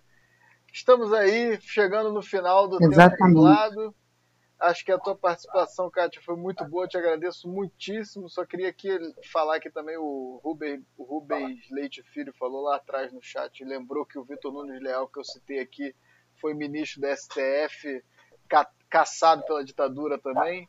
Então, Kátia, super obrigado pela sua participação aqui no Tempo Nublado. Foi muito bom, muitas questões. Eu que agradeço. Muito esclarecedoras. Acho que esse panorama é muito importante e muito preocupante, né? É, acredito que o vídeo vai ficar aí disponível no nosso canal. Vocês podem mandar, fazer ele circular também. Acho que é um registro é, da. A gente sempre publica também o vídeo da entrevista em separado, é um registro também dessa. uma memória né, desse processo que às vezes é muito atravessado aí por desconhecimentos, por leituras muito esquisitas e que, infelizmente, as famílias também estão numa, numa precariedade muito grande né, e tem uma demanda muito, muito é, legítima por uma solução para esse contexto né, da educação na pandemia e que a gente não está tendo em muitos contextos. Kátia, a gente tem uns minutinhos aí, até a próxima atividade você tem que participar, então te convido para você participar aqui do nosso bloco final, que é o bloco de dicas culturais. A gente sempre dá aqui dicas que a gente tem lido, escutado, ouvido, visto né, durante a semana. Então você vai pensando aí em alguma dica se você tiver, não precisa ser nada muito elaborado, não. Coisa, a gente vai trazendo aqui filmes que assistimos, programas de televisão. E aí eu abro aqui para o Andrés e para o Lício darem suas dicas, e aí você vai pensando em alguma coisa aí, e já já eu abro para você dar a sua dica também. Andrés! Opa, Boncacha, fenómeno, fenómena, este, muy importante, fica o convite para otras oportunidades, vamos a tener muchos desafíos, pero pelo visto vamos a tener lamentavelmente muchos nuevos problemas pela frente, eh, esto es su inicio. Eh, eu vou trazer duas dicas rápidas. Eh, una tiene a ver con lo que yo estoy pesquisando, que estoy sumergida en eso, que es Uruguay, este, dictadura de Uruguay. Entonces, estoy escuchando bastante música de Uruguay para mimetizar y tratar de pegar alguna cosa daume. Tiene un disco muy importante de Daniel Biglietti y Mario Benedetti. En, geral, todos conocen a Mario Benedetti pelos poemas, cracky, mas este, ten, ten un, un, disco que se llama A Duas Voces, del 85, que eh, Daniel Biglietti es como, como Cita Rosa, es, es una eminencia la música uruguay, eh, Eli fue exiliado en la dictadura de, de Uruguay, fue para Francia. Benedetti, Mario Benedetti fue diferente, Eli fue para Argentina. Después de ahí, Argentina fue peor, fue para Perú y de Perú terminó en Cuba. Este, exactamente, Chilicio, Daniel Vigeletti, un cracky. Eli hicieron un disco conjunto, un Mario Benedetti la recita poemas también, hicieron varios shows este, con relación a eso. Entonces, me aconselho escuchar un poquito ese cracky de Daniel Biglietti, que hace un par de años que morreu, eh, y Mario Benedetti, que también, y un nuevo gobierno de la calle Pou, que es de derecha, este, está chirando, tentó chirar a Mario Benedetti como de eh, ser un, eh, una eminencia y de eh, no lembro qué evento estaba designado para ser Benedetti, lembrar para frente. E depois, eu só lembrar, este, Quino era muito mais que, que, que Mafalda. Eh, un dos grandes desafíos de Quino fue lavado Joaquín, lavado eh. Uno de los grandes desafíos de Quino fue eh, cómo no ser solembrado o em, pensar en Quino y en Mafalda. Eli escribió menos de 10 años en Mafalda, que transformó a humor gráfico y político de Argentina, mas eu aconselho muito os livros que ele fez depois eh, de Mafalda, eh, tem que é uma eminência também, que se chama Potentes, Prepotentes e Impotentes, que é muito a ver com esta, com esta situação atual. Eu acho que foi um grande crítico da sociedade, muito do mercado do trabalho, este, se podría falar un tiempo nublado de, de Kino y a producción Kelly Tain, mas fica dica, procura en internet y si usted no puede comprar un libro, ten mucho en PDF para bajar y ten libros que solo están las imágenes también, que no se trata de Mafalda y es una riqueza eh, que es muy, lamentablemente muy actual. Un placer, Katia, de te conocer. Licio, André, mucha saudade de você. Sandra, también. Le mando un beso grande. Y Ariadne, Licio y André, mandamos un beso para ella, eh, que está esperando en Angra algum dia. Valeu, valeu, Andrés. Kátia, já tem aí, pensou em alguma coisa de dicas para o nosso. É. Eu vou, vou falar de um filme, né, que, que para mim é um marco na minha formação e que eu sempre, né, sempre me remeto a ele quando quando eu penso em formação humana, quando eu penso nessa questão da, do empresariado na educação, né, é, pensando muito na pergunta que a Simone fez, que se chama Escolarizando o Mundo. Ele está disponível no YouTube, né, é um filme muito bonito e que eu acho que ajuda nós professores a refletirmos, né, sobre sobre o que é um projeto, né, de educação global para o capital e qual o impacto que ele tem nas comunidades, é, em especial nas comunidades mais tradicionais. Acho que é, essa é a dica, Escolarizando o Mundo.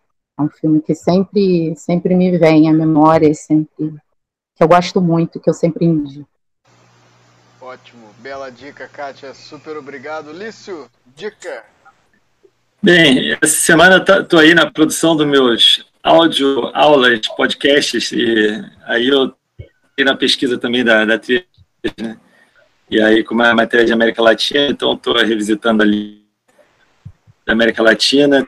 É, então, estou agora preparando uma aula e eu estava buscando o instrumental da América Latina, que era Chile Mane, do Quilapajum, né? Esses que já circularam aqui no Tempo Nublado também como dicas. E, e também estava assistindo novamente duas aulas que o Tiago Rocha, um amigo que está morando em Portugal, ele preparou numa, no curso, no primeiro curso de latina, ele preparou umas aulas latino-americana, uma sobre charango, outra sobre jazz, bem, e são aulas muito interessantes e são e vem com as com as músicas, né? Então a aula tem a sequência eu tô, eu tô ouvindo isso aí. E aí tem o porta curtas aí, né? quem conhece Porta Curtas, né? O dia Maíra me indicou para o baile, o nome da, da o nome da do filme, né? Um curtas. Então segue lá para vocês verem e Mafalda tem um livro, lançaram. E a Mafalda tem uma série que ela conversando com o planeta, né? Conversando com o globo terrestre, né? Então, fizeram um compilado colorido, chama Como Vai o Planeta. Esse aí eu comprei para o Yuri quando era bem pequena e eu, eu gosto que ela sempre conversando com o planeta e fica também outra, outra dica. Valeu, Lício, maravilha. Ó, já pus aqui no chat, Kátia, a sua dica. Botei aí o, o link do Porta Curtas aí no chat para rapaziada também. Minhas dicas, eu tenho. Primeira dica, eu tenho três dicas hoje. A primeira que eu queria dar é um filme que eu assisti na Netflix, que eu achei absolutamente fascinante, é inesperado, que é chama Professor Polvo, que é um documentário do cara que é mergulhador e ele mergulha num, numa floresta de algas e começa a estabelecer uma relação com o povo.